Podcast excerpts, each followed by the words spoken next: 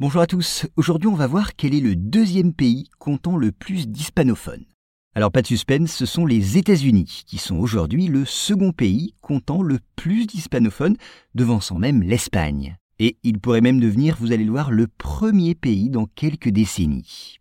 Alors voilà, si l'on prend en compte les personnes dont la langue maternelle est l'espagnol, celle qui la pratiquent à côté de l'anglais, et l'ensemble des immigrants latino-américains sans papier, on atteint le chiffre approximatif de 60 millions d'Américains hispanophones.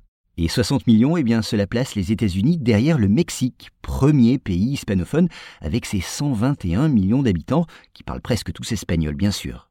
Alors derrière le Mexique, mais devant la Colombie, et même devant l'Espagne. Une situation qui s'explique en partie par la vigueur de l'immigration en provenance du Mexique aux États-Unis.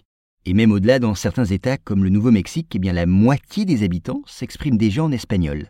Une progression de l'espagnol qui ne devrait pas s'arrêter en si bon chemin.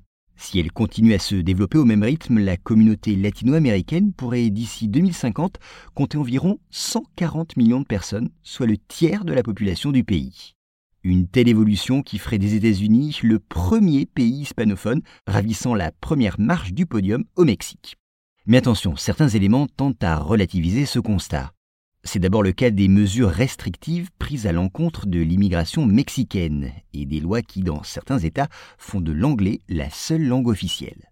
Par ailleurs, il semble que la domination de l'espagnol ne soit pas aussi forte qu'il peut sembler, même dans la communauté latino, en effet, beaucoup de ses membres sont nés aux États-Unis et considèrent l'anglais comme leur langue maternelle. Ainsi, malgré leurs origines, la plupart d'entre eux maîtrisent assez mal l'espagnol et renoncent souvent à l'écrire. Alors pour mettre tout le monde d'accord, une solution consisterait à promouvoir le fameux Spanglish, une nouvelle langue composée d'un mélange d'anglais et d'espagnol. Mais popularisée par des séries et certains artistes, cette nouvelle langue entre guillemets souffre cependant d'une trop grande diversité.